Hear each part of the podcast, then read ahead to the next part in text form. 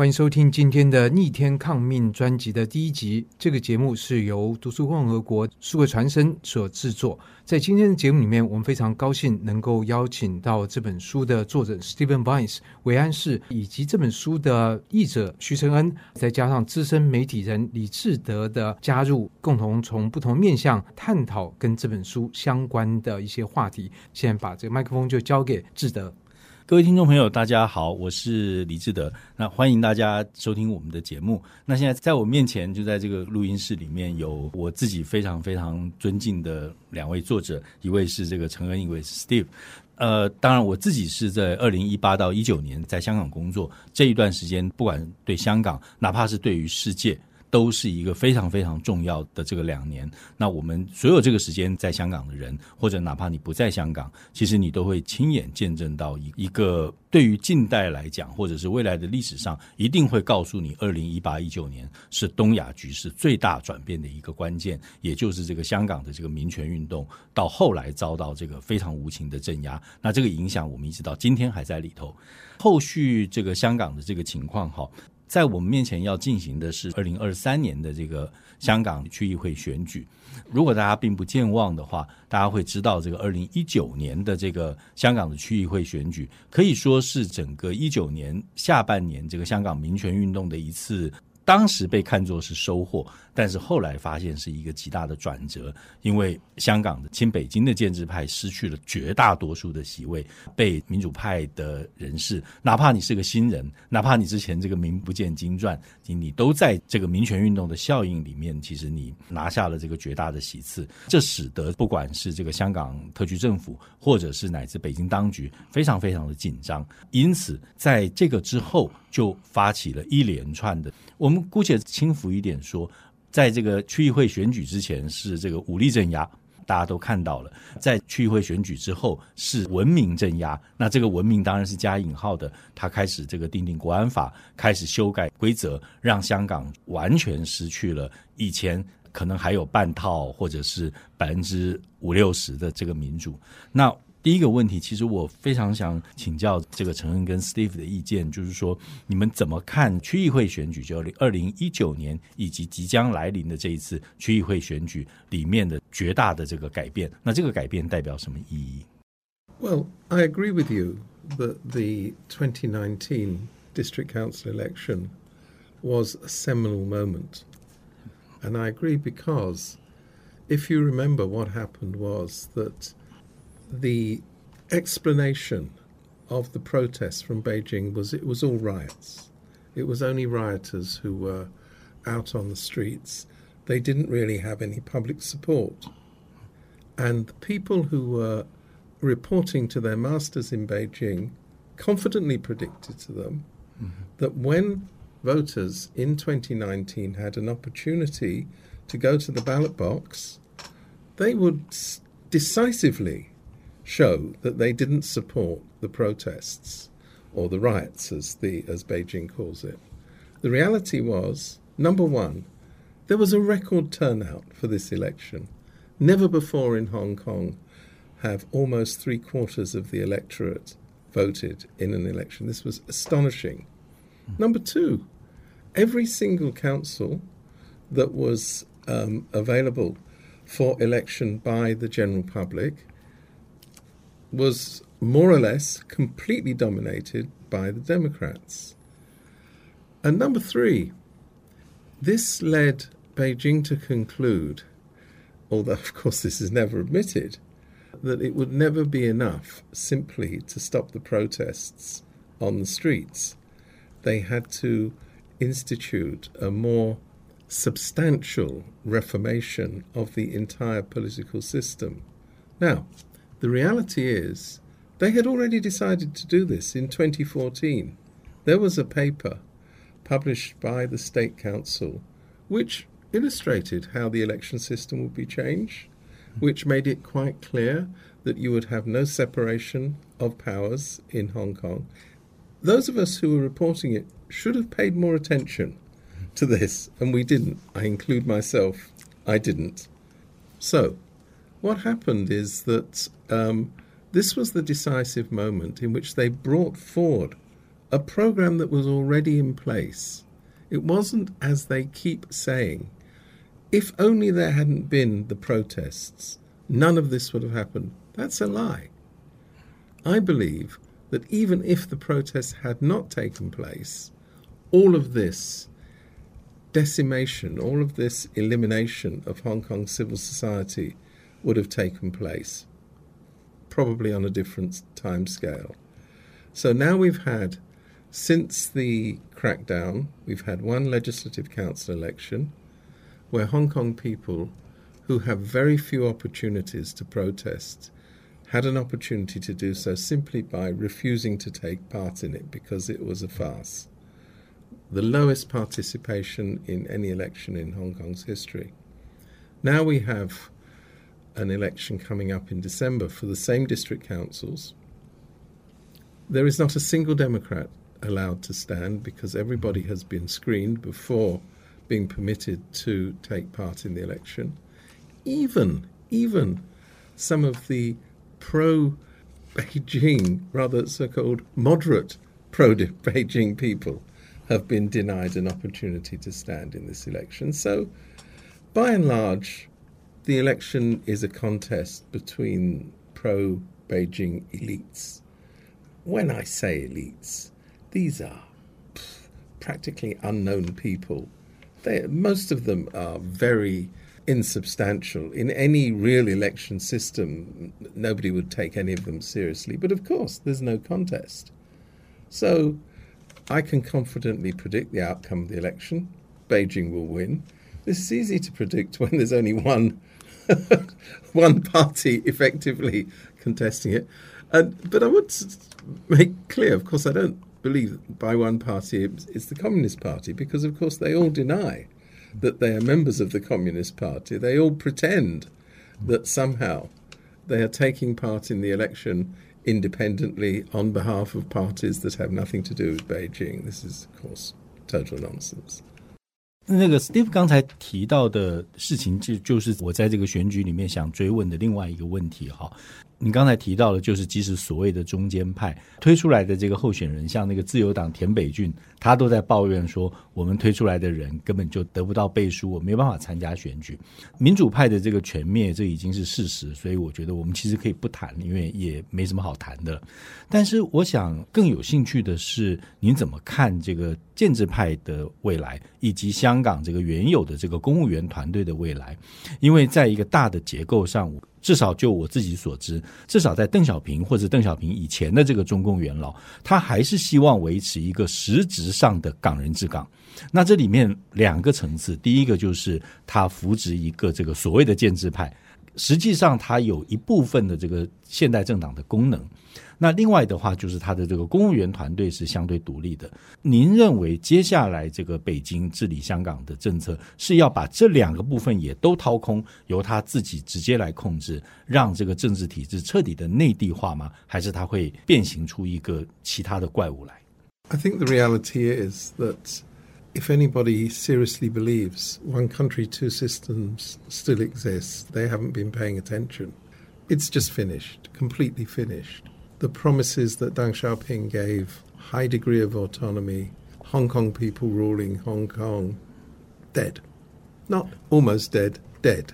So it now seems to me that the pro Beijing camp is really purely exists to be a cheerleader for the central authorities you ask, well, will they send people down from Beijing to directly run Hong Kong? It's not necessary. Why bother? And this is typical of the communist system. They like to maintain the forms of a previous system. For example, as we know in China, I think there is nine autonomous regions. In theory, they're called autonomous regions. They have zero autonomy.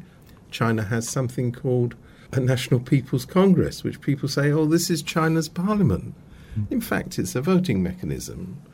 Whatever is proposed is passed. So they have all these institutions, which are, in English, we call them Potemkin.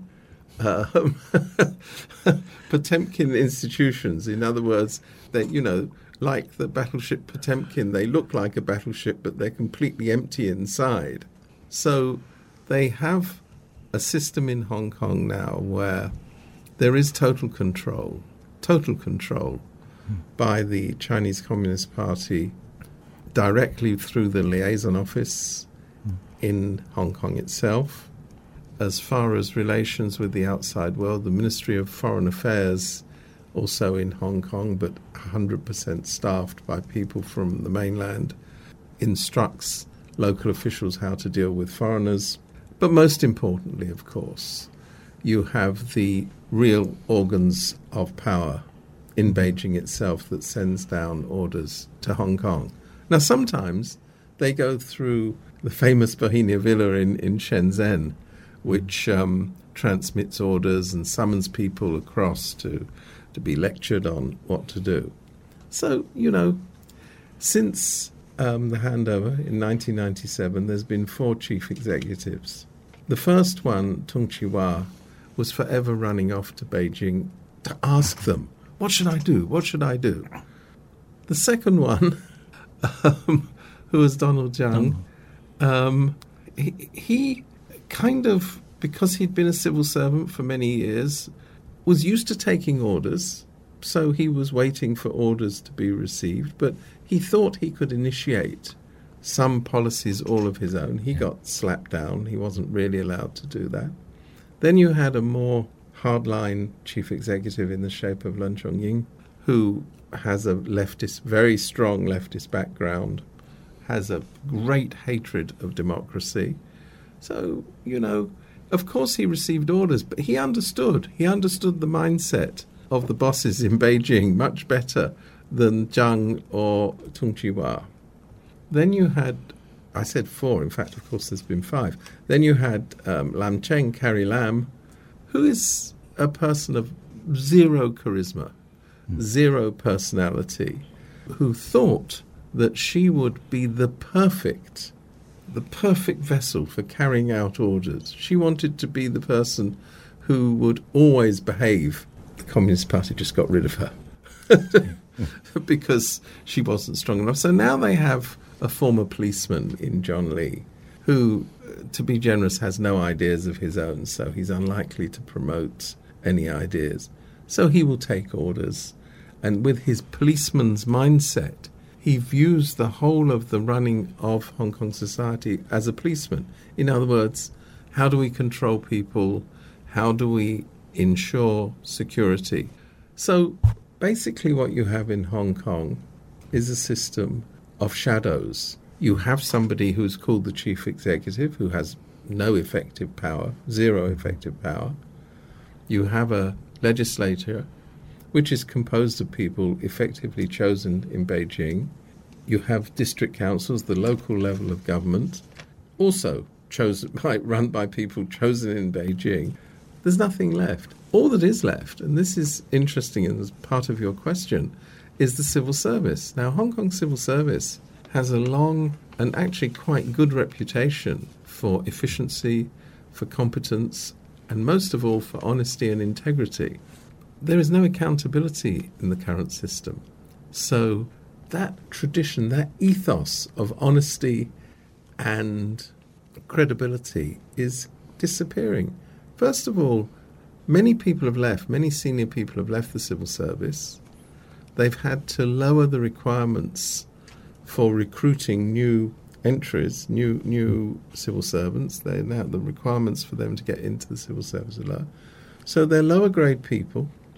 The people who come from the old system either have decided to work quietly and shut up and get on with the job. The crucial element which always keeps a government honest is accountability. There is no accountability in the system. If they do something outrageous, who are you going to speak to? Are you going to speak to your Beijing appointed legislator? Are you going to speak to your Beijing appointed district councillor? Are you going to go to a newspaper which is effectively run by Beijing either directly or indirectly? There's no means now to have accountability in the system. So I believe that, that the system is going to disintegrate. But we haven't seen the worst. The worst is to come. which is what you see on the Chinese mainland, is lavish corruption.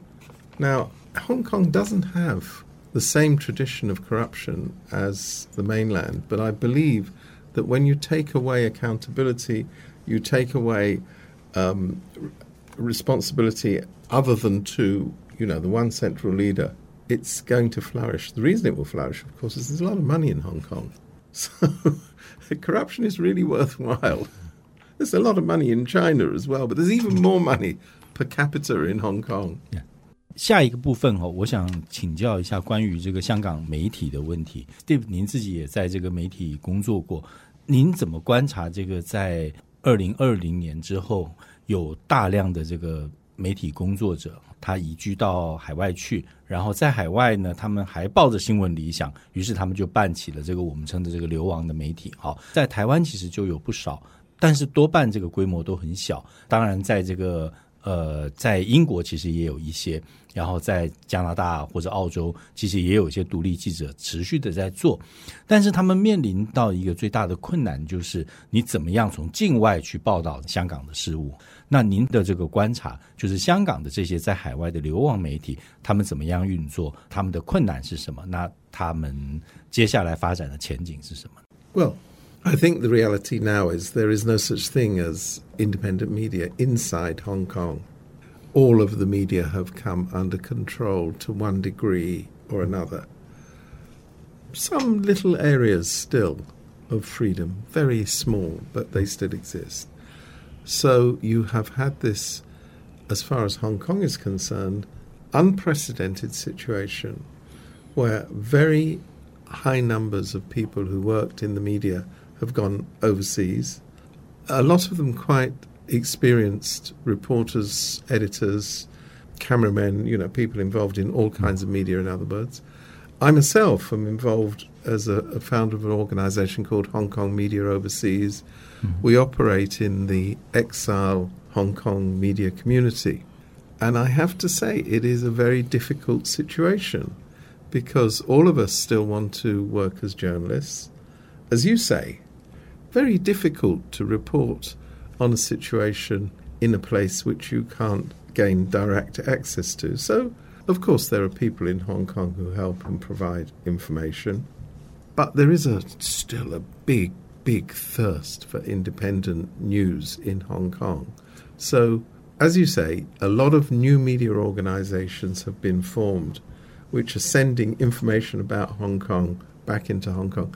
This, incidentally, is a long tradition in dictatorships hmm. that people inside the dictatorship get their news and their comment from their compatriots who are living outside the dictatorship. So nothing original here.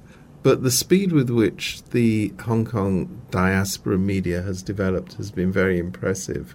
And it has a very, very big audience inside Hong Kong. Our organization, and we operate uh, mainly in United Kingdom, uh, United States, Canada, Taiwan, to a small extent in Japan and Australia and New Zealand. This is more or less where all the journalists are who've left Hong Kong. Um, we are trying to help the overseas media platforms who are very short of funds. A lot of them are run by professional journalists, but they're not being paid. so they're run on a voluntary basis. So what, what we're trying to do is help to coordinate their efforts to share resources. Of course, they have to remain independent and they have to have their own identity, but there are a lot of ways in which they can share resources and create a better overall media picture by, with the limited resources they have, putting them together. I think the the situation will be even worse I know I keep saying this, but I do think because we never have good news, so we only have bad news. But I think the situation will be even worse because the one thing that hasn't happened in Hong Kong has been the total control of the internet, which you see in mainland China. Now, unfortunately, I assume that kind of great wall of China, the great firewall of China, will start to emerge in Hong Kong at some time which will make it very difficult for the overseas media to operate back in Hong Kong. But as we know in China itself, people are very smart. People in Hong Kong are very smart. They know ways around the Great Wall of China. So I think it's not impossible. I think it's very hard. My fear is, though, that the people who are operating these media outlets will, as time goes by, lose that real connection that you need as a reporter with you know, seeing people face to face, being on the ground, smelling, smelling as well as seeing You know, when you don't have that, it's tough. So, not a good situation from any point of view. 我想，因为这个时间的关系哈，最后这个我们的访谈就在这边准备结束。但是在结束之前，我自己其实可以做些总结，然后也用一个问题去去请这个 Steve 给我们一个最后的总结哈。我自己在香港 这个民权运动被镇压之后，那我站在台湾人的立场，我一直是希望这个台湾的这个政府公部门或者是这个。NGO 能够这个大力的支持在这香港这个流亡在台湾的记者，那我觉得这个支援香港对台湾人来讲，它不是一个完成一个抽象的道德任务或者一个美学使命，而是它是它是实实在在的对于国家这个台湾这个国家安全的巩固跟这个确保。好，那所以我也想就这个问题，最后请教这个 Steve，在您刚才提到的这个香港的这个在海外的流亡媒体，那他所在的地方，包括台湾、包括英国、包括美国、加拿大这些地方的这个公部门，你认为可以提供给他们什么样的支持？用这个问题这个作为结论。Well, I think Taiwan has a very special responsibility for two reasons. Number one is it is the only democratic Chinese speaking place in the world. Secondly, the language of communication in Taiwan obviously is Chinese. I mean, I know there's Taiwanese, um, but in written terms, is, is mm-hmm. Chinese. So, on the one hand, very inviting for people who've worked, particularly in the Chinese media, as opposed to the English language media, which was quite large mm-hmm. in Hong Kong, to come here because it's, you know, it's a familiar environment. It's not. I think it's falsely familiar. People think it's more familiar than it is. But anyway, it's familiar at least in the sense that um, linguistically it's easier to operate in Taiwan.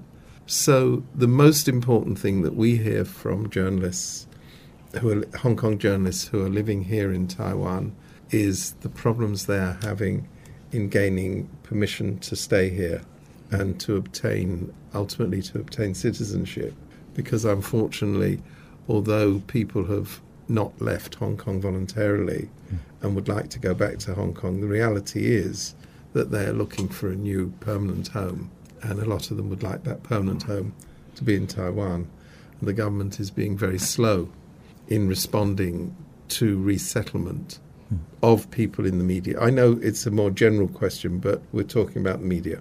Secondly, you know, media costs a lot of money. So to be brutally honest about this, Hong Kong overseas media organizations do need funding. I don't think they need somebody else to tell them what to do. It's in my experience, because I'm very involved with this organization, I come across highly experienced journalists. They know how to do their job, but hmm. it's hard to do their job when they don't have any money. So we're looking very closely at possibilities for securing funding. But, you know, at the end of the day, I do understand that we have to, it's our responsibility to do the job. We're not looking, we're not asking the government in Taiwan or the government in Britain to do the job for us. It's a question of having an infrastructure that is friendly to Hong Kong journalists in exile so that they can operate and hopefully that they can have some kind of financial support to make that operation viable. And as you say, I completely agree with you. This is not just a question of helping Hong Kong. There's no secret at all of the way that Taiwan is threatened by Beijing at the moment, militarily threatened, and threatened with all forms of isolation. So the more voices there are in the world, and including from the Hong Kong media, which can explain the situation in Taiwan, but also explain why it's important to retain democratic societies in China. The great thing about Hong Kong is Hong Kong never had democracy, but it had a high degree of liberty. And to remind people around the world what are the consequences of cutting away that degree of liberty. Taiwan is a new democracy, has had liberty for, a, in terms of history, a very small period of time. Mm. And people should be reminded of the brutality of the Communist Party, which has signed treaties guaranteeing freedom, which has made promises to the people of Hong Kong and incidentally to the people of Taiwan about one country, two systems, which is clear they never intended to carry out. So to have a media explains the consequences of this is explaining the consequences of the world's largest dictatorship. So I think that's very important. 我完全同意这个 Deep 最后的这个结论哈，就是支持香港对台湾人来讲，我们有一个特殊的责任，台湾人有非常特殊的责任，必须要支持香港，不只是为了这个香港人，也为了台湾。 或者我们说大一点，为了整华人的这个文明进程跟确保，那今天非常非常谢谢这个 Steve 来到现场，Thank you Steve，Thank you so much，也谢谢陈恩帮我们的忙。其实以陈恩的这个实力跟学历，其实你完全可以再开一集节目的。今天让你当我们的翻译，其实委屈你了。那也谢谢大家的收听，谢谢。以上单元由数位传声制作。